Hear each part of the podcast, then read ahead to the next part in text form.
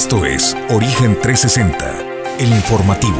Recorremos el estado de Colima, desde las cálidas aguas del Pacífico hasta los imponentes volcanes, para presentarte la información que debes conocer. Bienvenidos a Origen 360, el informativo.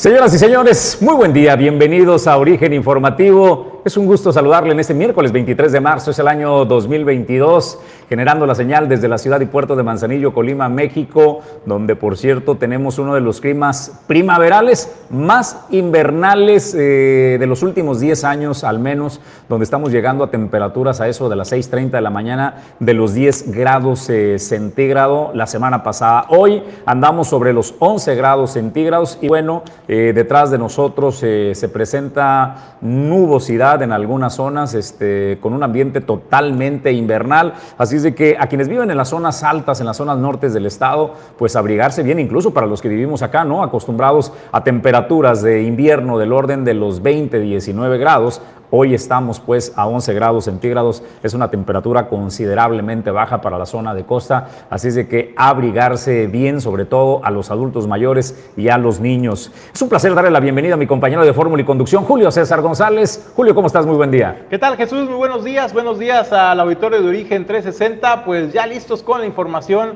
de este miércoles 22 de marzo. Pues don Julio César González, venga, el sorbo del primer café de esta mañana, cortesía de Puerto Café, donde tienen el café de especialidad. La mejor selección de granos de todo el país la encuentra en Puerto Café que cada vez se crece más, pero usted lo sabe, la repostería, además su panalería es espectacular. A mí particularmente me gusta el chocolatín y este croissant natural eh, que hacen, que es verdaderamente espectacular. Disfrútelo, Puerto Café, en el Boulevard Costero Miguel de la Madrid, muy cerca del crucero de las Brisas, frente a la zona naval militar, ahí lo va a encontrar. Y por supuesto, gracias a cada uno de los patrocinadores que hace posible que nosotros les saludemos cada día a través de Origen 360.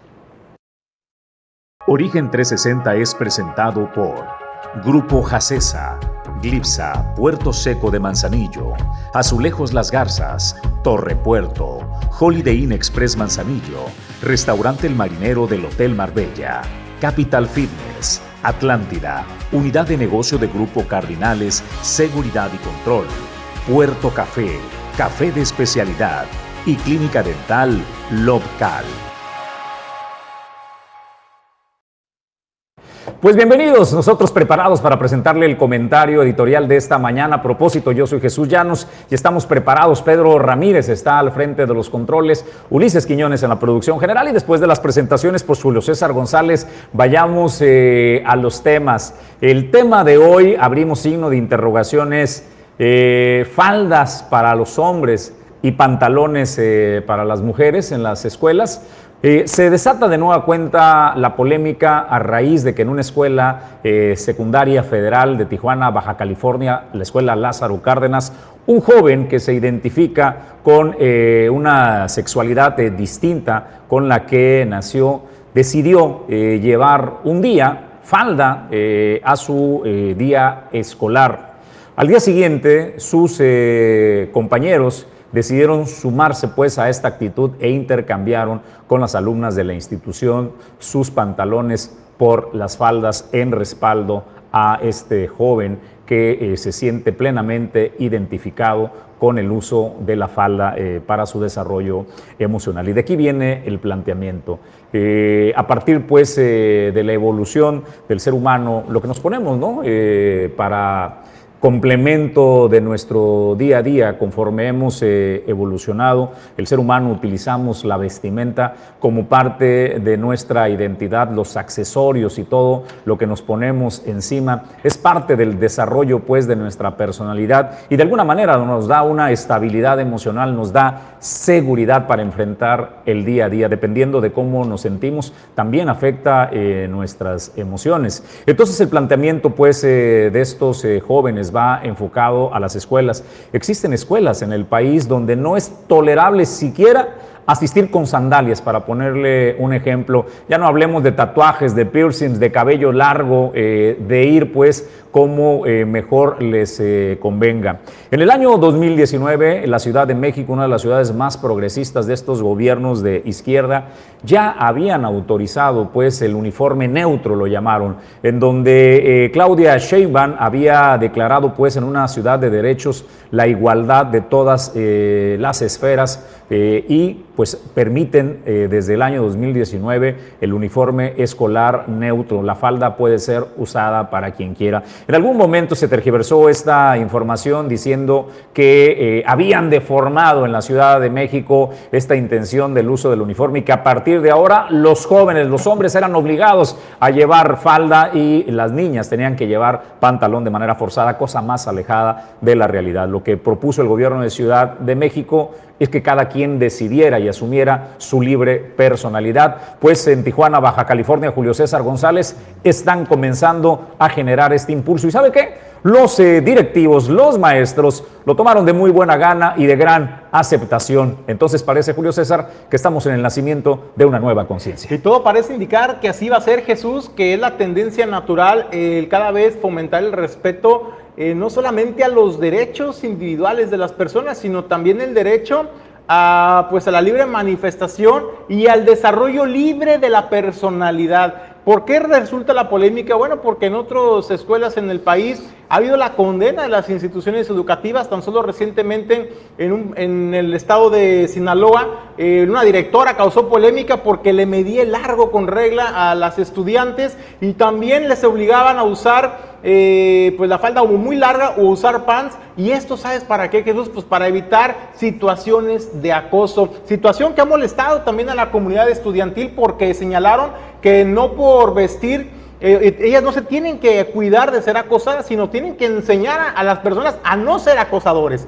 Entonces todo esto viene con el tema de la aportación del uniforme, el que usted ya conoce, el tradicional. Hay escuelas que te exigen eh, ciertos colores, faldas, pantalones, bermudas, zapatos, calzado, las medias, todo te están marcando de acuerdo a los lineamientos escolares. Sin embargo, por ejemplo, en esta escuela de Baja California, y lo digo con agrado, la verdad, pues las autoridades educativas se mostraron muy receptivas y acordaron acordaron realizar una mesa de diálogo con los estudiantes y padres de familia para hacer las adecuaciones necesarias al reglamento escolar y que se le pueda dar cabida y permitir a todos aquellos estudiantes que quieran portar una falda, porque así se sienten ellos más cómodos, porque así ellos se garantizan el libre desarrollo de la personalidad, eh, lo puedan hacer. Esto marcó pues pauta eh, con consignas Jesús muy interesantes, por ejemplo que el uniforme no afecta mi aprendizaje con esas consignas y también este joven Alejandro, que fue el que inició este movimiento en esta escuela en Tijuana, Baja California, señalaba que se está en pleno siglo XXI y dijo, tenemos inteligencia, podemos hacer la diferencia. Eso es lo que se está planteando Jesús en, en Baja California. Sin embargo, también en el estado de Campeche, eh, también el Congreso del Estado, esto ya a nivel de Congreso, la semana pasada se aprobó que los estudiantes puedan asistir a las escuelas de eh, primaria y secundaria como ellos se sientan cómodos, como ellos se sientan a gusto, siempre y cuando respeten los colores del uniforme, ¿no? Eh, decía, por ejemplo, César González, que es el diputado eh, que mandó esta iniciativa al Congreso del Estado y posteriormente se aprobó un exhorto a las autoridades de la Secretaría de Educación Pública para que eh, permitan el libre desarrollo de la personalidad de los estudiantes. Y bueno, ¿qué es lo que establece Jesús? Incluso si aquel joven se siente a gusto, usando el pelo largo, usando a lo mejor pulseras, usando uñas pintadas, uñas pintadas perforaciones, piercings, aretes, maquillaje, como el estudiante se sienta cómodo de acuerdo al desarrollo de su personalidad, que le tiene que garantizar. Y es que fíjate, el diputado Jesús señalaba algo muy interesante, señalaba que eh, esto debía proceder debido a que el artículo 3 eh, de la ley solamente hace mención a que se vigilará que la impartición de la educación cumpla con las normas del orden público y señala siendo que ninguna de las cuestiones físicas interfieren en ello, es decir, interfieren en el aprendizaje de los estudiantes. Entonces, me parece interesante este planteamiento que se empieza a hacer, es un movimiento que está creciendo a nivel nacional y la pregunta es, ¿estamos preparados en el estado de Colima para darle la oportunidad a los estudiantes que se asuman con un género distinto al que con el que nacieron puedan desarrollar de manera libre su personalidad desde eh, educación primaria o secundaria. Jesús, esa es la pregunta que le hacemos al auditorio también de Origen 360. Desde luego también eh, pues está el tema de los padres de familia. Nos interesa conocer qué piensan ustedes como padres de familia de este tema. ¿Ustedes apoyarían a su hijo? Eh, si el día de mañana le dice, ¿sabes qué, mamá? Yo quiero ir con falda a la escuela, o a su hija, la mejor que diga, ¿sabes qué? Pues yo quiero ir con pantalón porque me siento más, más a gusto, me siento más cómoda, más allá del tema del acoso escolar. Eh, ¿Usted estaría dispuesto a apoyar a, su, a sus hijos con esta libre desarrollo de la personalidad y también preguntarle, pues sería interesante también conocer la postura de las autoridades académicas en el estado de Colima y también de los propios estudiantes. Si tú eres estudiante que de pronto te asumes diferente, a un género diferente con el que naciste y tú de repente quieres eh, manifestarlo porque así te sientes a gusto y quieres desarrollar libremente tu personalidad, y te prohíben en tu escuela, también nos gustaría conocer tu opinión de qué piensas eh, que se te permita eh, tener estas libertades para poder ir a estudiar y más allá de ceñirte a reglas eh, meramente sociales. Habrá quienes también, Jesús, podrán decir, bueno, es que es un tema de educación, es un tema de normas y de reglas del comportamiento de las personas, ¿no? A los jóvenes hay que imponerles reglas desde muy jóvenes eh, y que tienen que respetarlas. Sin embargo, me parece, Jesús, que sí, como lo decía este joven Alejandro, de la Escuela Secundaria Federal Lázaro Cárdenas, en Baja California, pues estamos en pleno siglo XXI, Oye, tenemos la inteligencia, y se puede hacer la diferencia. La pregunta es, ¿verdaderamente a quién le incomoda? O sea, el hecho de que no es tan disruptivo que las niñas usen pantalón, es la cosa más ordinaria del mundo que eh, las niñas eh, utilicen pantalón, si es disruptivo que los hombres, eh, en teoría, cuando naces con, el género de hombre, utilicen falda. Pero al final del camino tienen razón, ¿no? La ropa, la vestimenta no te define y no pues trazará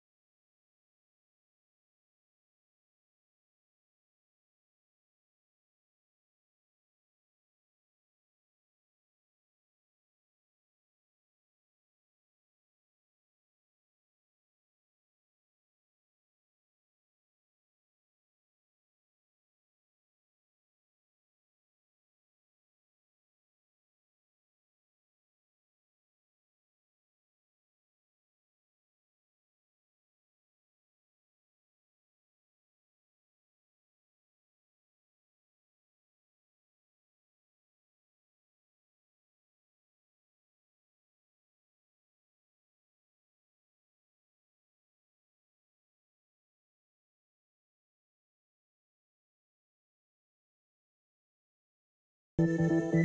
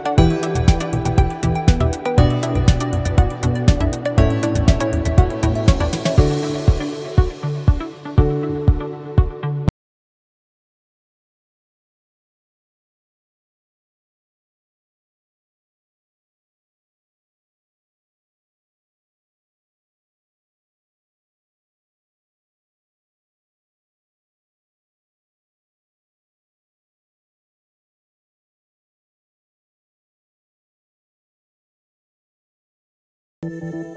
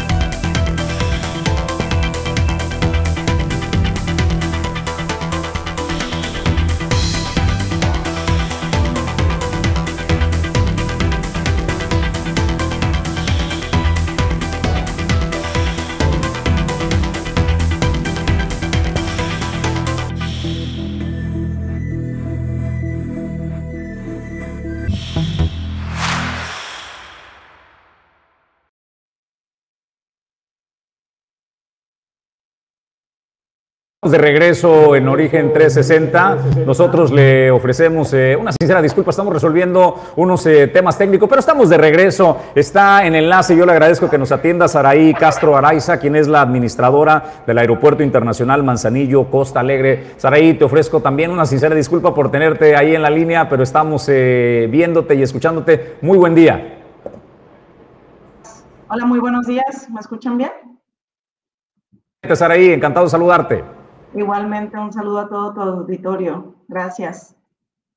Pues eh, háblame de la certificación que ustedes acaban de recibir, este certificado de nivel 1 de diagnóstico ambiental de Profepa, para que el auditorio de origen 360 eh, tenga dimensión de qué trata este tema, Saraí, esta certificación que celebran en este aeropuerto.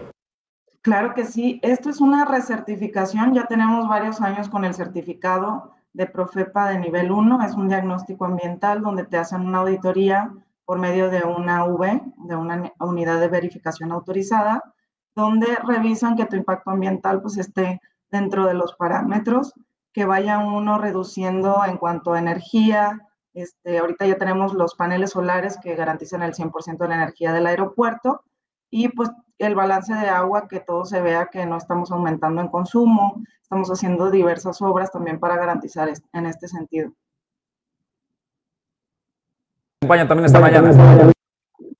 Y preguntarte por qué es importante para ayudarle al auditorio de origen 360 a dimensionar por qué es importante que empresas o que la industria, por ejemplo, como el aeropuerto, Grupo Aeroportuario del Pacífico, cuente con, esos, con esas certificaciones ambientales. Desde luego, pues el compromiso con el medio ambiente, que no es un tema de moda, Saraí, más que nada es un tema de identidad y, de, y también de compromiso de las empresas.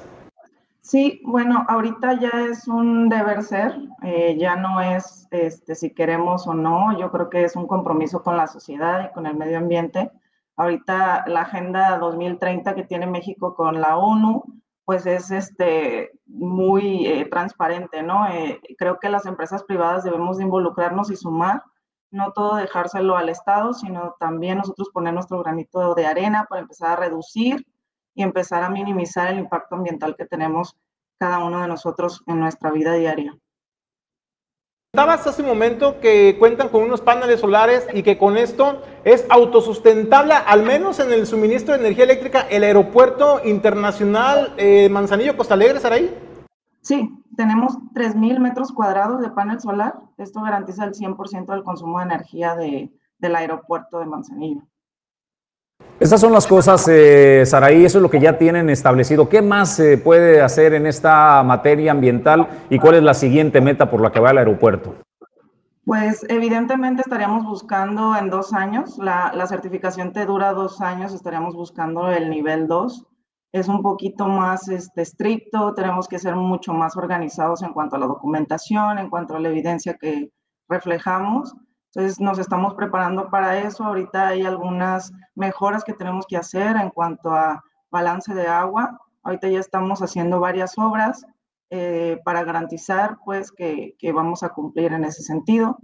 Eh, cada obra, por ejemplo, que se hace en el aeropuerto tiene que ser notificada a Semarnat. Eh, ahorita estamos en un proceso de obra en varios sentidos, estamos en rehabilitación de pista, vamos a tener una, un ajuste por ahí en aduana para garantizar un mejor servicio a los pasajeros. Todas las obras que vayan a tener un impacto ambiental se deben de notificar. En ese sentido, pues también estar al día y estar este, en cumplimiento.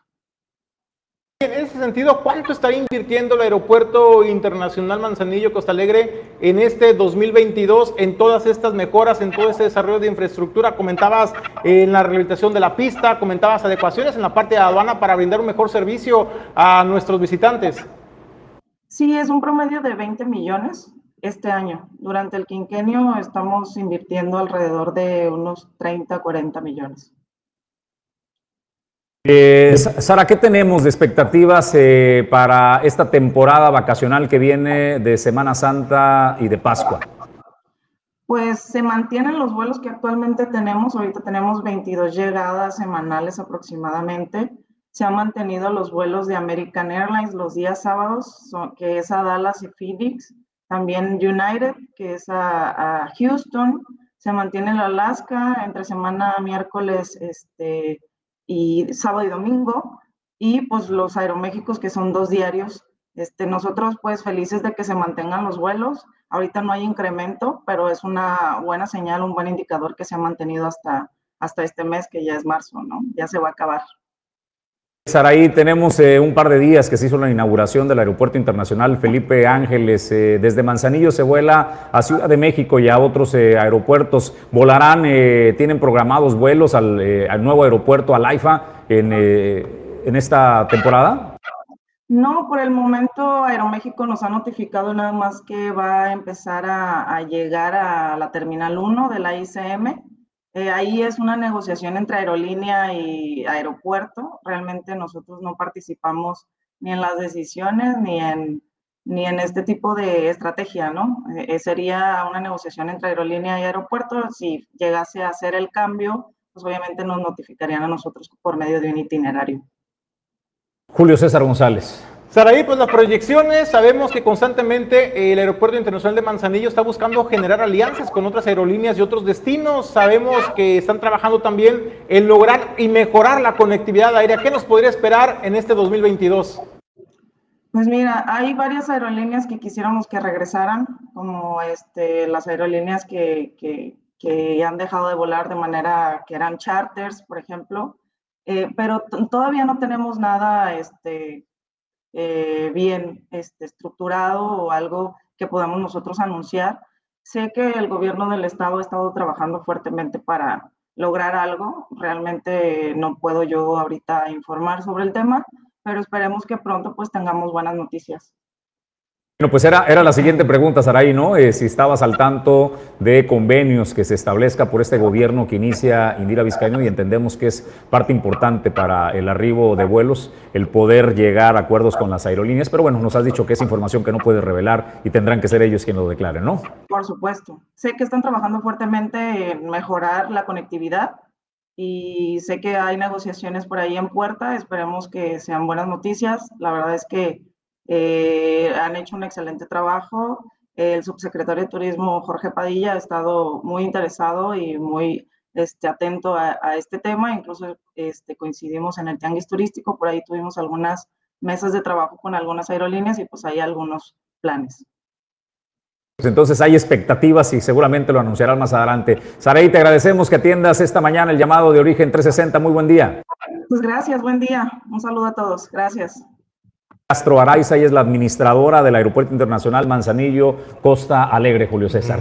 Bueno, pues ahí tiene la información, ¿no? Creo que es digno de resaltar, Jesús, eh, pues que el aeropuerto sea sustentable, autosustentable en el consumo de energía eléctrica. Ellos generan la energía que consumen empleando esta tecnología de paneles solares y me parece que a eso tenemos que aspirar, ¿no? Todos los que, todas las industrias en nuestro país. Sí, no, Julio César. sí, sí, no, no. a ver, eh, ¿cuál es el pleito con los Oxos? ¿No? ¿Cuál es el pleito con Bimbo? ¿Cuál es el pleito con un montón de. Ahí viene la reforma eléctrica. Pues es que eh, no, no, sé honestamente hacia dónde apunta la intención de los generadores, porque el argumento del señor Barlett, eh, director de la Comisión Federal de Electricidad, es que los que generan electricidad a través de los paneles solares, pues realmente lo que están haciendo es colgarse de toda la infraestructura de la Comisión Federal de Electricidad sin darle beneficio alguno. Así es de que todas las inversiones, todo esto que se está eh, generando en el caso del aeropuerto eh, de Manzanillo, eh, Costa Alegre, ojalá no sea un retroceso, Julio César, pero por hoy hay que celebrar que en el tema pues, de mejoras medioambientales se están asumiendo los compromisos. la veo complicada, fíjate, yo por eso decía, digno de resaltar porque lo lograron ellos, porque también en la aduana, en el puerto de Manzanillo, Jesús, hay una cantidad tremenda de paneles solares que tenían meses, meses atorados en la aduana porque no podían salir por diversos trámites burocráticos y todo obedece precisamente pues a esta pretensión del gobierno federal pues de tratar de amarrar o de ponerle un freno al menos pues a esta industria energética eh, autosustentable, pero pues vamos a esperar cómo viene la reforma energética porque ya está bien, ya viene también la discusión. Vamos a más información, Julio César, se clausuró de forma simbólica el hospital universitario en Colima, uno de los máximos símbolos de la salud por parte eh, del gobierno del estado de Colima. ¿Por qué clausuraron de forma simbólica? Primero, por la falta de pago a los trabajadores. Denuncian a la par la falta de medicamentos para atender a los pacientes. Esta es la información, Julio César González. Y es que ahí estaba encabezando este movimiento Jesús al exterior del Hospital Regional Universitario, la líder sindical de la sección 30, Dolores González Mesa, quien hace este enérgico llamado a las autoridades del gobierno del estado, particularmente a la secretaria de Salud, a Marta Janet eh, para que pusiera atención en ese tema tan sensible que hoy en día han sido los trabajadores, los enfermeros, los médicos quienes, quienes han tenido que pagar con sus recursos medicamento para poder suministrarle a los pacientes y además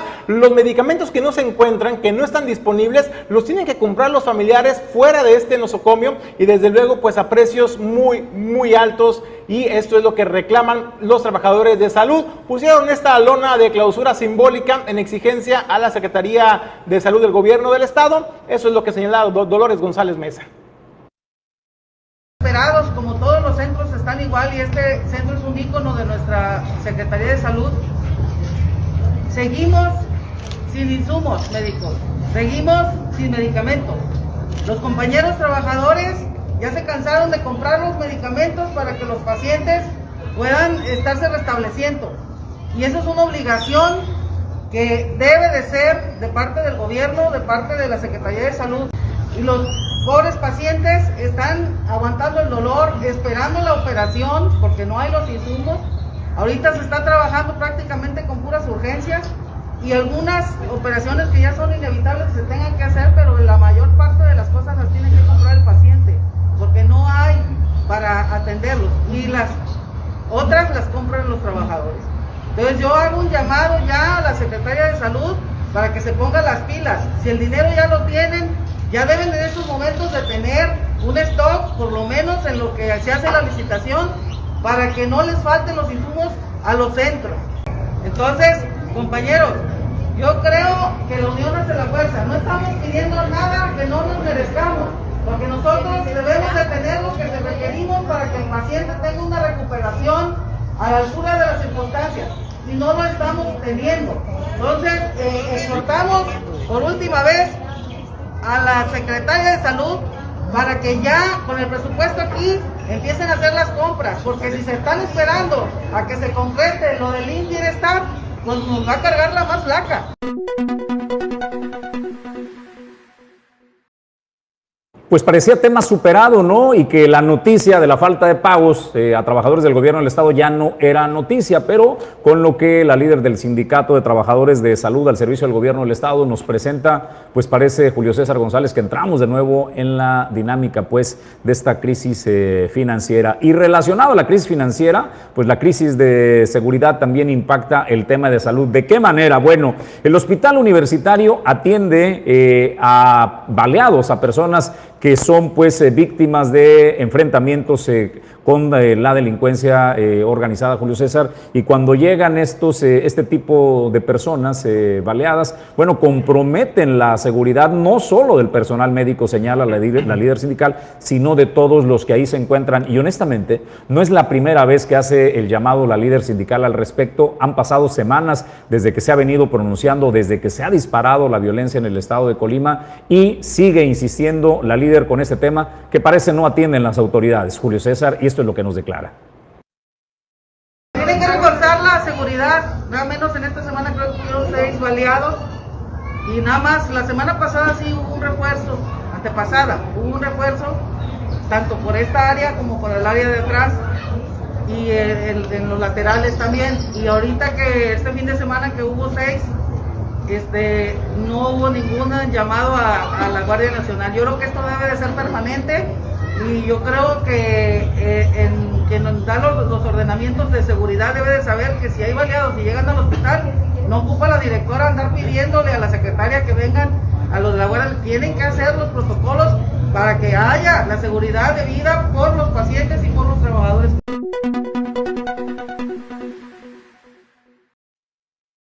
Llamado ¿no? al director de Seguridad Pública del Estado, a las autoridades eh, que le corresponde el tema de la atención de eh, la seguridad, garantizar la seguridad del cuerpo eh, médico que asiste en el hospital universitario y de todos aquellos que acuden a recibir atención médica, Julio César. Oye, yo preguntaría a las autoridades y los protocolos, ¿no? Como preguntaba y cuestionaba la líder sindical Dolores González Mesa, hay unos protocolos establecidos desde que llega la ambulancia o los paramédicos a asistir a los baleados, sean del bando que sean, tienen que contar con una escolta para el traslado seguro, no solamente de los heridos, sino también del personal médico. Entonces, pues ahí está el llamado, un llamado a tiempo, hay que decirlo a las autoridades antes de que se presente una situación que lamentar. Y bueno, Jesús, pues nosotros vamos a la línea, vamos, nosotros tenemos en entrevista a Luis Figueroa Muñoz, vocal ejecutivo de la Junta Distrital número 2 del Instituto Nacional Electoral. Luis, gracias por recibir el llamado de Origen 360. Buenos días, ¿cómo estás? Muy buenos días, un saludo a todos, qué gusto estar con ustedes. Oye Luis, pues hay un tema muy interesante eh, que en las últimas semanas ha sido incluso objeto de señalamientos eh, pues del presidente de la República porque señala que el Instituto Nacional Electoral no está haciendo la debida difusión o la suficiente difusión eh, a su parecer de la participación de la consulta popular el, del próximo 10 de abril de revocación de mandato. Y en ese sentido pues hay buenas noticias Luis, la gente nos pregunta, oye, ¿Dónde puedo consultar? ¿Dónde voy a estar votando? Sabemos que se van a instalar muy pocas casillas por el tema presupuestario en el distrito 02, particularmente también en el puerto de Manzanillo. Pero hay buenas noticias, Luis, y hay una página o próximamente eh, se va a aperturar esta página para poder consultar en dónde podemos acudir a votar los ciudadanos que estén interesados en participar en esta consulta. Por supuesto, eh, el instituto es el único autorizado para realizar las, las actividades de difusión. Hemos estado, ustedes lo saben muy bien, presente en todos los medios de comunicación. En nuestra página de Facebook es 02 Junta Distrital Ejecutiva en Colima. Eh, todos los días eh, publicamos este, información importante relativa a la revocación de mandato. Está una publicación fija que es la ubicación de las casillas que vamos a tener nosotros el próximo 10 de abril. 160 casillas, aproximadamente un tercio de lo, que, instalamos el 6 de junio de 2021. Eh, sin embargo, aunque es un tercio de las casillas, eso no significa que vaya a haber escasez de boletas. Está asegurada la participación de todos y cada uno de las personas que eh, está inscrito en la lista nominal. De hecho, los invitamos el día de hoy a partir de las seis y media de la tarde aproximadamente. Está programado el arribo del camión custodiado por el ejército mexicano que eh, contiene más de 267 mil boletas para que eh, puedan ejercer su derecho el próximo 10 de abril. A partir de hoy, en cuanto las recibamos, eh, se procede a, un, a una actividad de conteo, sellado y agrupamiento. Es decir, contamos que efectivamente vengan las 267.311 papeletas, las sellamos con sellos de cada uno de los municipios donde se van a distribuir y a partir de ahí las empezamos a agrupar por cada una de las casillas. Eh, el 14 de marzo se publicó la ubicación y la integración de las 160 casillas en los lugares públicos más concurridos de nuestro distrito y como tú bien lo mencionas, a partir del 28 de marzo se habilita el portal ubicatucasilla.ine.mx. En este portal, donde, podemos acceder a cualquier dispositivo con conexión a Internet, nos va a pedir solamente la, sección que viene la credencial de, de lector viene del lado derecho en la parte de abajo, ya es un número de cuatro dígitos. Y eh, en segundos nos proporciona, por supuesto, la respuesta en cuanto a la ubicación, domicilio y qué secciones, por supuesto, va a atender cada una de estas casillas. Eh, Luis, esta geolocalización es para todo el país. ¿Esta página nos permite ubicar la casilla en todo el territorio nacional? Así es. Este, cuando abrimos el, el portal, nos pregunta de qué estado somos en qué estado somos y eh, este, solamente hay que este, capturar la sección de nuestra credencial para votar. La sección es única en, nuestro estado, no, no se puede repetir, se repite en otros estados, por supuesto, por eso hay que hacer la diferencia de qué estado, qué estado es de nuestra residencia y a partir de ahí, le digo, en segundos nos, nos ubica eh, el lugar, por ejemplo, si es una escuela, el domicilio, la colonia y alguna referencia entre qué calles o, o qué hay cerca de ahí eh, recordemos que las casillas se van a instalar a partir de las 8 de la mañana. La votación va a durar hasta las 6 de la tarde, como cualquier otra elección. Y a partir de las 6 que se cierre la votación, los funcionarios y funcionarias de casilla podrán realizar el escrutinio y cómputo, que no es otra cosa más que la clasificación de, los, de las opiniones y el conteo de cada una de ellas. Luis, aprovechando que te tenemos y hemos hablado ya eh, acerca de la primera intención, que es este buscador para eh, ubicar la casilla, déjame preguntarte el otro tema. Eh, en las semanas anteriores fue pues aprobada una propuesta de ley y un decreto publicado en el Diario Oficial de la Federación, donde los funcionarios públicos podrán manifestarse de forma abierta y hacer un llamado pues a acudir a las urnas para esta revocación de mandato. ¿Cómo está este tema? ¿Cómo está la vigilancia y cómo impacta en el desarrollo de este ejercicio democrático, Luis? Mira, es una decisión que tomó el Senado, pero este, pues se contrapone con lo establecido en el artículo 35 de la Constitución, donde ordena que el Instituto Nacional Electoral es el único autorizado para eh, realizar la difusión. Incluso en la Ley Federal de Revocación de Mandato estaba, estaban incluidos los partidos políticos para realizar esta difusión. Sin embargo, la Suprema Corte de Justicia eh, derogó este artículo o esta parte del artículo donde mencionaba que los partidos políticos podrían hacerlo. Entonces, la única autoridad facultada para hacer la difusión es el Instituto Nacional Electoral. Eh, sin embargo, eso está ya en manos, este, en oficinas centrales ya hicieron la, controversia constitucional de esta, de esta decisión del Senado y está, va a estar en manos de la Suprema Corte de Justicia qué va a suceder con esto. Nosotros seguimos trabajando. Eh, ya tenemos un, gran avance, tenemos más del 90% de los funcionarios y funcionarias que, vamos a, que nos van a acompañar el día 10 de abril en las casillas. Eh, estamos trabajando ya en la capacitación con ellos, en los simulacros que estamos realizando todos, prácticamente todos los días, donde ellos están practicando todas las actividades que van a realizar el día de la, de la jornada de revocación de mandato. Eh, las casillas prácticamente ya, ya están aseguradas las 160 espacios. Recordemos que tenemos 159 que son básicas y contiguas y una casilla especial que se va a instalar en la tienda Soriana, que normalmente nos, nos, ha apoyado desde, desde, hace algunos años para instalar una casilla especial ahí. Esta está destinada para todos los electores que se encuentran transitoriamente fuera de su sección, de su municipio o incluso de su estado. Al ser una opinión nacional, por supuesto, cualquier persona que se encuentre fuera de su estado podrá opinar en esta casilla especial. El día de hoy, insisto, recibimos las papeletas. El día sábado 19 de marzo recibimos el resto del material y documentación que se ocupa para la operación de las casillas. Entonces, el Instituto Nacional Electoral prácticamente está listo para desarrollar la jornada. Ya hemos estado ya llevando a cabo reuniones en materia de seguridad a los tres niveles, tanto federal, estatal y municipal, para eh, la vigilancia y acompañamiento que se dará a las 160 casillas y, bueno, por supuesto, en todo el país para este, las ciudadanas y ciudadanos que se presenten a opinar en este ejercicio de consulta ciudadana. Eh, Luis, por último, preguntarte, hemos visto en el estado de Colima, eh, en el puerto de Manzanillo, espectaculares que han surgido, camiones rotulados con la promoción precisamente de la revocación de mandato con la imagen del presidente. ¿Esta difusión, eh, quién la realiza y está dentro de la legalidad para poder realizar esta consulta? Mira, es una asociación civil que se denomina que siga la democracia. Eh, el Instituto Nacional Electoral le ordenó desde el viernes pasado que retirara esa propaganda.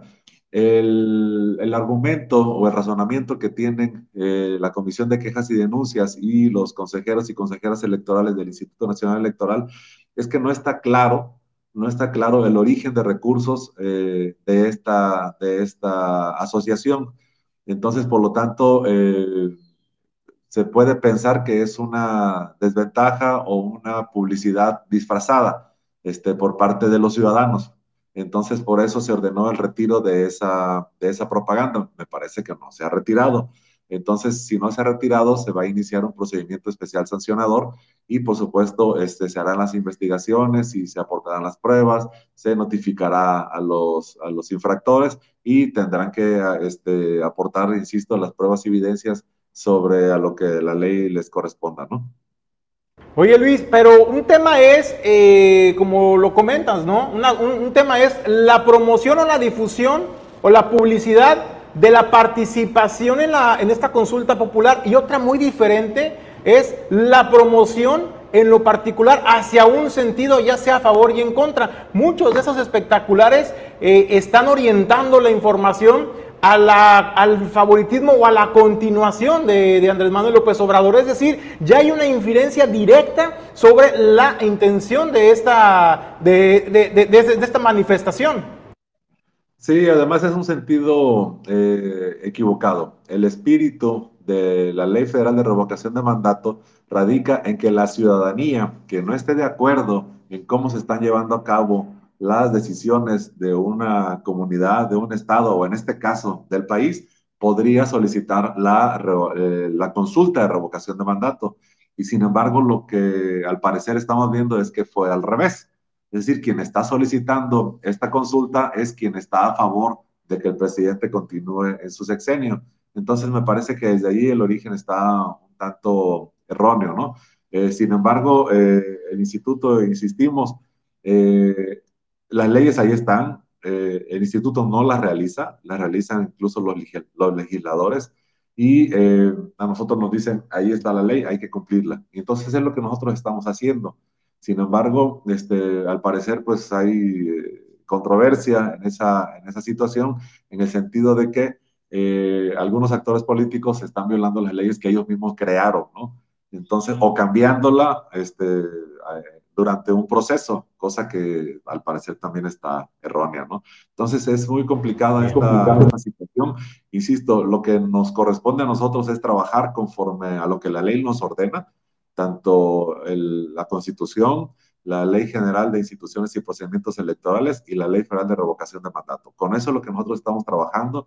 Eh, trabajamos para que la ciudadanía tenga esa oportunidad. Fuera de todos los tintes políticos que se están eh, generando alrededor de este proceso, lo que yo trato de resaltar es la oportunidad que tenemos como ciudadanos de participación. Es decir, eh, hemos platicado ya que eh, a través de hace muchos años se vive una democracia representativa, es decir, nosotros acudimos a las urnas comúnmente para elegir a alguien que nos represente y tome las decisiones por nosotros. Sin embargo, también eh, los, politólogos y los que están este, más estudiados en este tema consideran que una democracia participativa, directa por parte de la ciudadanía, se complementa con la democracia representativa y entonces es, eh, eh, se complementan una a la otra, entonces por lo tanto tienen que subsistir ambas. Me parece que nosotros desde la ciudadanía tenemos que impulsar eh, el cambio de algunas leyes. Insistimos, lo he insistido desde hace un año, fuera de que el tema les enganche o no, como fue el de la consulta popular y como ahora la revocación de mandato, este, fuera de que les enganche o no, que le interese o no a la gente, que esté de acuerdo o no, me parece que la oportunidad que tenemos de ir a participar y decidir directamente nosotros sobre algo, eso es algo que tenemos que aprovechar. No es lo mismo que yo le encargue a alguien que yo decida este, eh, por una persona que tome decisiones por nosotros, a que yo vaya directamente a una urna y quiero que pase esto o no quiero que pase esto. Y esa es la oportunidad que no debemos dejar de perder como ciudadanos. Agradecemos eh, que hayas atendido el llamado de Origen 360 al vocal ejecutivo de la Junta Distrital 2 del Instituto Nacional Electoral, Luis Figueroa Muñoz. Muy buen día, Luis. Muchísimas gracias. Perdón, ya por último, me, me, tenían un tema pendiente. Recordemos que todas las credenciales que tenían que haber vencido en enero de 2021 siguen vigentes hasta el 10 de abril. Con esa pueden participar o con esa pueden presentarse en su casilla. Eh, a, que, a, opinar sobre esta consulta de revocación de mandato y a partir del 11 de abril ya pueden agendar, bueno, ya la pueden agendar desde ahorita, a partir del 12 de abril ya pueden acudir al módulo de atención ciudadana para que renueven esa credencial porque ya no va a tener vigencia a partir del 12 de abril. Muchísimas gracias, buen día Luis. Hasta luego, buen día a todos ustedes. Información, Información. que tengas eh, muy buen día. Vamos nosotros a más temas. Eh, hubo una manifestación por parte de una alianza mexicana de organización de transportistas, la AMOTAC. Eh, la manifestación es en contra de la Guardia Nacional de Caminos. El señalamiento es el incremento en el robo de mercancía en las carreteras. Y en el, en el mismo sentido, en un programa del día de ayer, Julio César González, donde hablamos eh, con el sector eh, de transporte, daban a conocer datos muy reveladores. Mira, a partir de la transición de la Guardia eh, Nacional de Caminos de civiles a militares, donde se han entregado los mandos, hay dos entidades solamente donde el cambio ha sido total. Guanajuato y Jalisco. En el caso de Colima, por ejemplo, todavía están al frente de la eh, Guardia de Caminos o la Policía de, Caminos civiles. Aún no inicia la, transición. La intención y la vocación de esta nueva Guardia Nacional de Caminos es que absolutamente todos tus integrantes sean eh, militares. ¿Qué dieron de señalamiento interesante? Que en las dos entidades donde está a cargo eh, esta Guardia Nacional de Caminos de militares se han disparado el incremento de robos en carreteras, eh, Julio César. Coincidencia, un vacío, los criminales han aprovechado eh, esta transición. ¿Qué ha sucedido? No lo sé, pero lo que hay de dato duro es que es una realidad que los robos se han incrementado y creo pues que la manifestación de Amotac va en ese sentido de que no se garantiza hoy el libre tránsito y seguro en las carreteras de nuestro país. Pues fíjate, Jesús, platicábamos con Ana Rosa Ramírez, quien es la representante de Amotac en el puerto de Manzanillo. Ella señalaba 90%, 90% se han incrementado los asaltos y los hechos violentos en contra del servicio de transporte de carga pesada. Eh, lo que más le preocupa a ese sector eh, pues obviamente es la carga, ¿no? La seguridad de la carga, pero ¿sabe qué es lo más valioso? La vida de los operadores. Lamentablemente en nuestro país ya ha habido registro de varios operadores que han sido asesinados en estos atracos, en esos asaltos de la carga, y eso es lo que más preocupa a ese sector, donde ven también una omisión por parte de la Guardia Nacional en, gran parte del, territorio nacional, Jesús, si bien aún no se ha hecho toda la integración de la entonces Policía Federal a la Guardia Nacional, en este Inter hay un limbo, Jesús, que no es una tierra sin ley que no permite atender los llamados de emergencia de los transportistas. Comentaba Ana Rosa que es muy frustrante escuchar por un lado, por, la, por el radio o por el teléfono, escuchar a su operador eh, pidiendo auxilio y por el otro lado reportando a las autoridades encargadas de brindar la seguridad en las carreteras y que les digan, ¿sabes qué? No tenemos unidades o ¿sabes qué? No tenemos ni para el combustible. Ay, disculpe. Así, eso es lo que le preocupa a este sector. Hoy por eso hicieron esta manifestación nacional que se realizó de manera simultánea en diversas carreteras en nuestro país y esto es lo que eh, aconteció en el puerto de Manzanillo a bloquear nada, lo estamos haciendo de manera pacífica, estamos apoyándonos con la Guardia Nacional, que aquí viene con nosotros, estamos pidiéndole a nuestro presidente apoyo porque la violencia está muy, muy difícil los robos que están, estamos teniendo al transporte público todos los días se está incrementando. Entonces, estamos pidiéndole también que Mira, lejos de beneficiarnos un poco, voy a hablar de más, pero la unión de la Guardia Nacional con la los de Camino para nosotros no fue buena opción porque todos los días que tenemos requerimientos con ellos que les llamamos no no están disponibles, no tienen patrulla, no tienen gasolina, no tienen disponibilidad lo que antes nosotros sí teníamos. El que tenemos aquí más cerca es el macro de Guadalajara, que nosotros ya le, llamamos el arco de la muerte, porque no podemos después de las 12 este, hasta las 6 de la mañana no, no circulamos, no podemos circular, porque no hay ley ahí, no hay quien nos cuide, no hay quien nos proteja. Hemos tenido este, unidades balaseadas, gente dañada y nadie, absolutamente nadie se para de manera personal a mí que escuchas la voz de tu operador diciendo me están balaseando, uno por el otro teléfono buscando apoyo y te dicen no, no podemos ir porque no hay patrullas, porque no hay gasolina. Hemos tenido que modificar el cruce, sobre todo que nosotros, nuestras casi todas las salidas tenemos que cruzar el macro de Guadalajara. Es después de las 12, es mucho riesgo cruzar, sí lo tenemos que cruzar porque a veces las salidas del puerto son tarde, pero son sin parar y van en convoy varios, varios, varias unidades para evitar de alguna manera ser atracados. O sea, es muy, ah, no, no, pues es, ¿qué te puedo decir? La inseguridad por los cielos.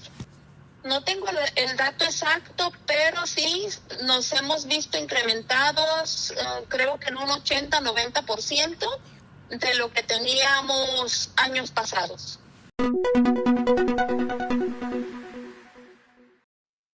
A ver, lo que me llama la atención de esta declaración, Jesús, que hacen los transportistas en el puerto de Manzanillo es, tienen identificado los puntos y los focos rojos en las carreteras, donde se registran la mayor cantidad de asaltos y atracos al servicio de transporte de carga.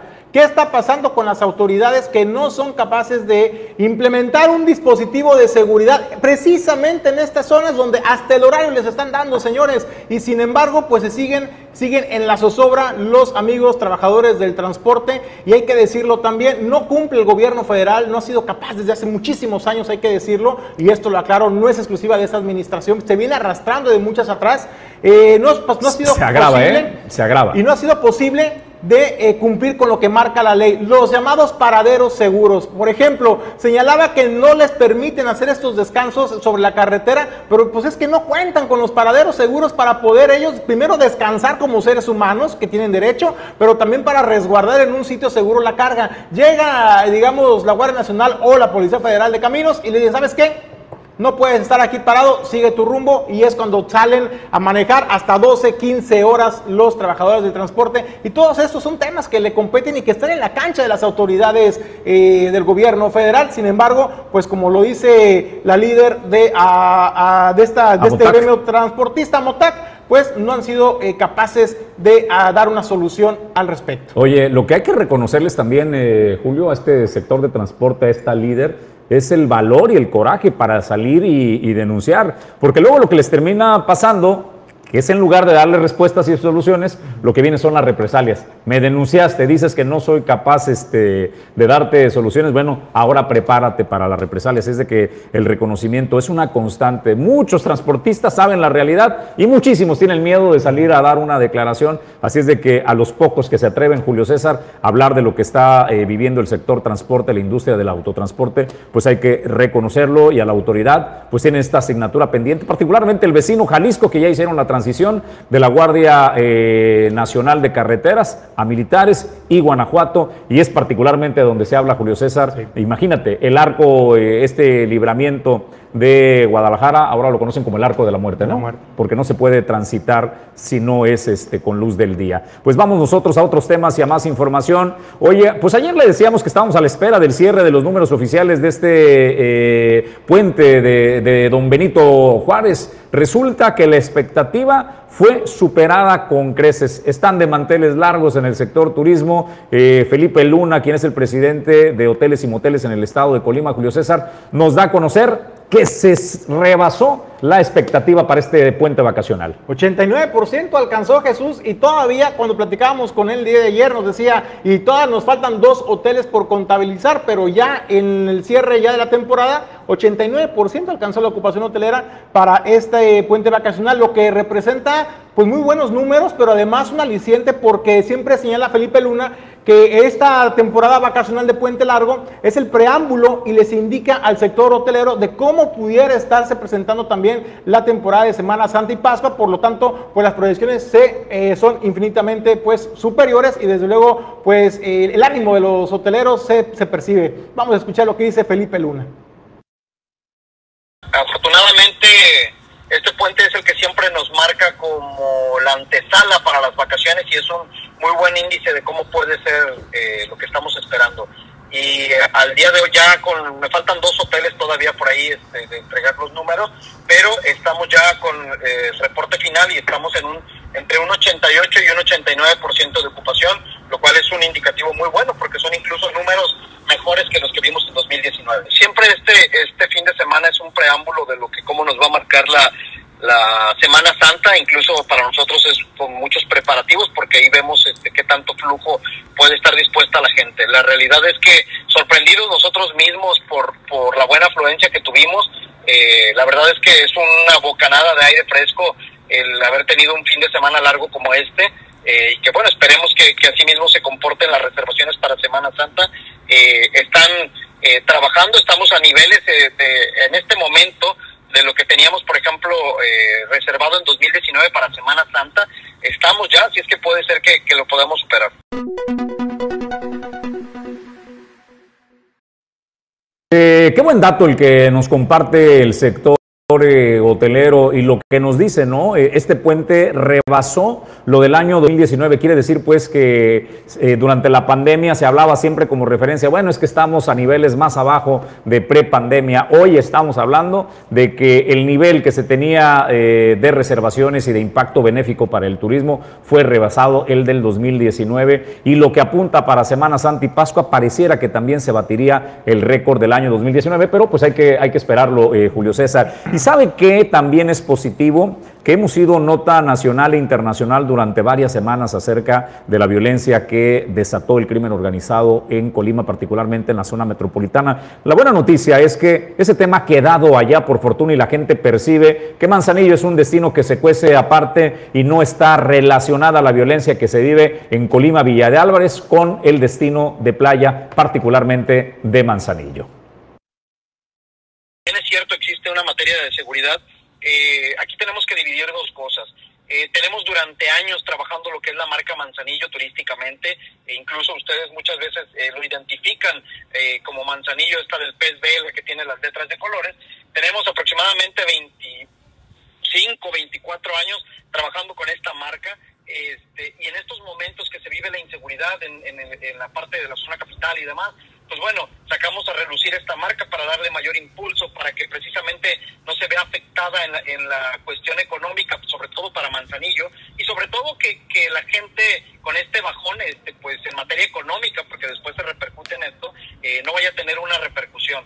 Eh, nos está funcionando, estamos trabajando, eh, le dimos más impulso a esta marca Manzanillo, estamos ahí trabajando con diferentes sectores que, que, que estamos haciendo una, una campaña de concientización muy muy este eh, a fondo que estamos trabajando con ellos para decirles, pues bueno, que, que esto, todo esto que, que, se ha venido presentando en materia de inseguridad en el estado de Jalisco, primero, perdón, en el estado de Colima, primero no ha sido en la ciudad de Manzanillo, que también tenemos nuestros problemas, tampoco podemos cerrar los ojos, pero que eh, si bien es cierto, estamos en la zona de playa y demás, este, con cierta relatividad, porque ninguno de estos impactos se ha presentado en, en, en el área turística o en el área, o algún visitante en lo particular, ¿no? Eh, como te repito, no estamos cerrando los ojos, simplemente estamos enfocando nuestras energías en que los visitantes puedan estar de la mejor manera y que bueno, el ámbito turístico no vaya, no se vea repercutido.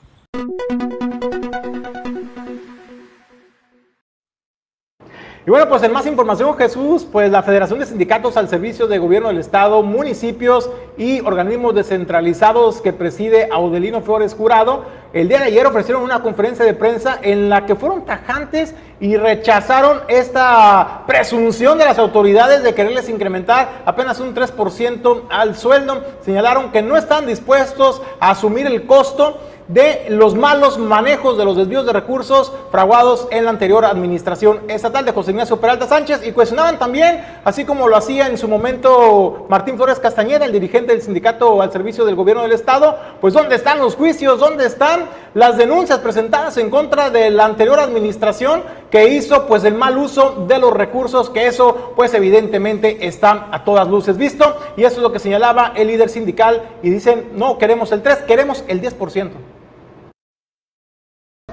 La Federación de Sindicatos de Trabajadores al Servicio del Gobierno, ayuntamientos y organismos descentralizados de Colima defenderá hasta las últimas consecuencias que el incremento salarial del 2022 sea cuando menos de un 10% respecto al índice inflacionario y además de que los convenios de remuneración salarial de los trabajadores de los años anteriores siempre fueron acordes a los derechos humanos de los trabajadores y siempre atendiendo a la dignidad y a las necesidades de cada trabajador, salvo algunas excepciones como por ejemplo en Tecomán.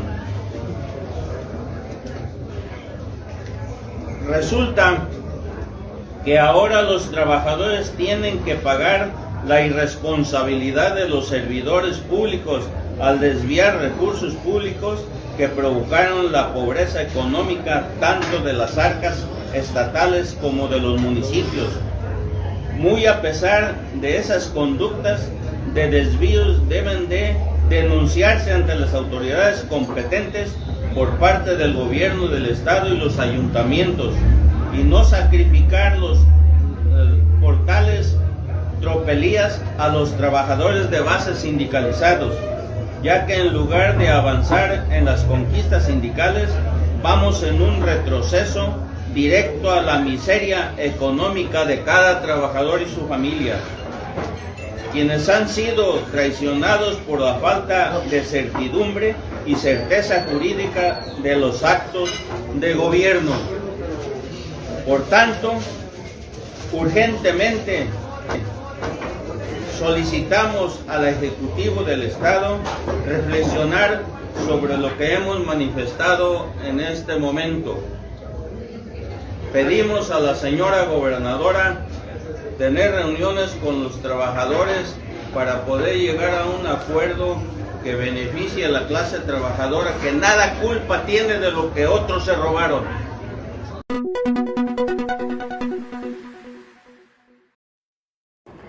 Bueno, pues ya vio la postura y cada vez son más líderes sindicales eh, los que se pronuncian en el mismo sentido, no al incremento del 3% eh, que pactaron, eh, pues sin platicar con la clase trabajadora, los presidentes municipales y la gobernadora Indira Vizcaíno Silva. Yo la verdad, Jesús, no quiero saber cómo se van a poner las cosas, porque si algo se ha distinguido el gremio sindical en el estado de Colima es de que pues hacen manifestaciones, hacen paros, ya lo hemos visto en el puerto de Manzanillo. ¿Qué van a hacer ahora? ¿Qué se puede esperar de los sindicatos?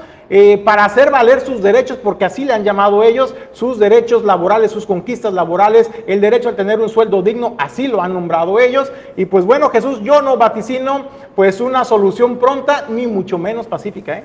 Bueno, pues eh, esa es la crisis eh, por venir. Hay que reconocer que en el joven gobierno de la joven gobernadora Indira Vizcaíno le ha tocado verdaderamente un gobierno lleno de emociones, ¿no?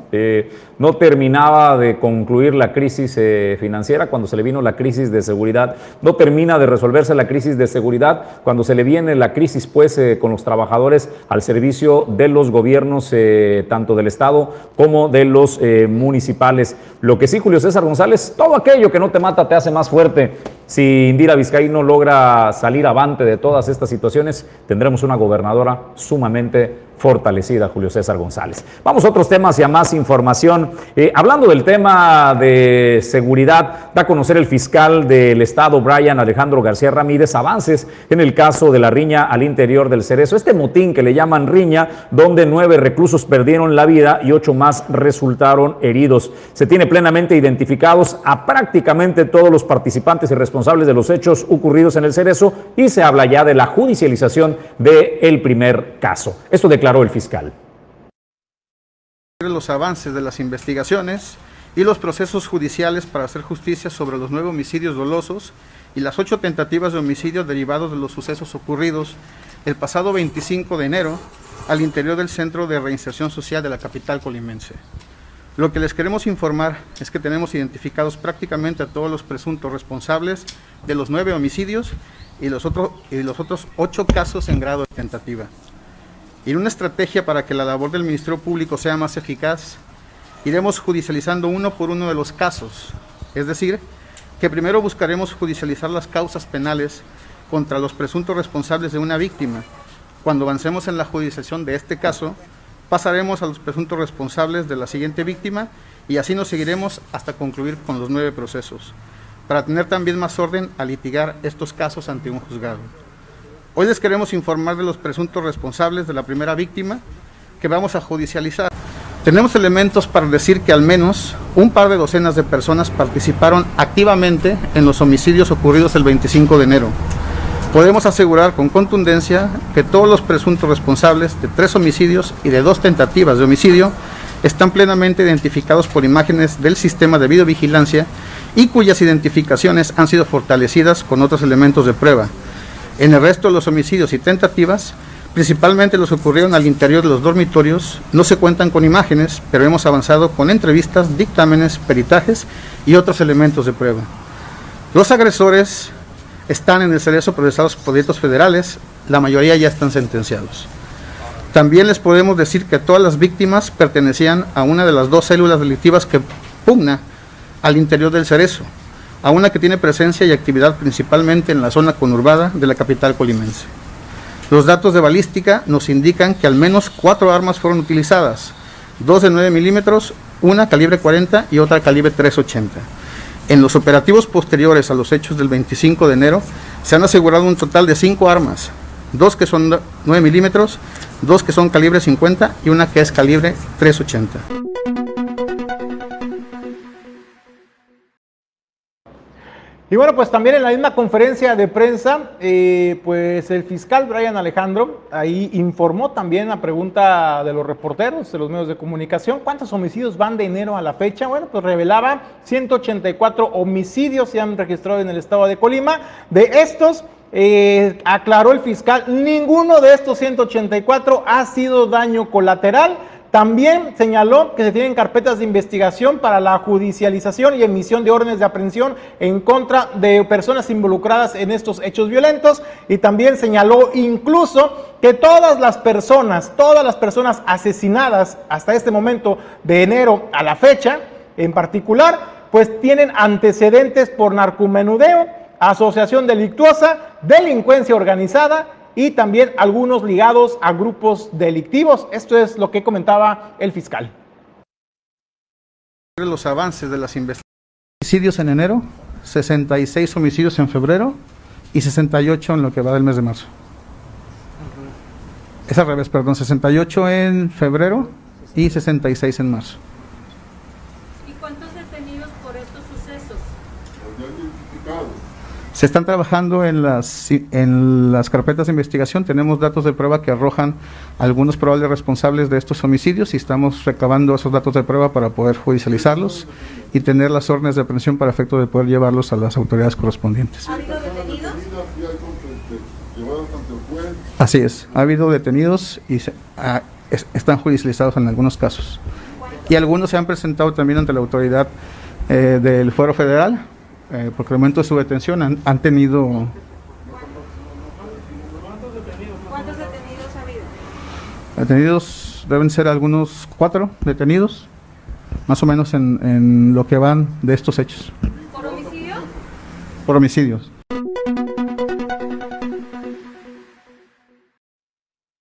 Bueno, pues eso es lo que informaba el día de ayer en conferencia de prensa el fiscal eh, del estado, Brian Alejandro.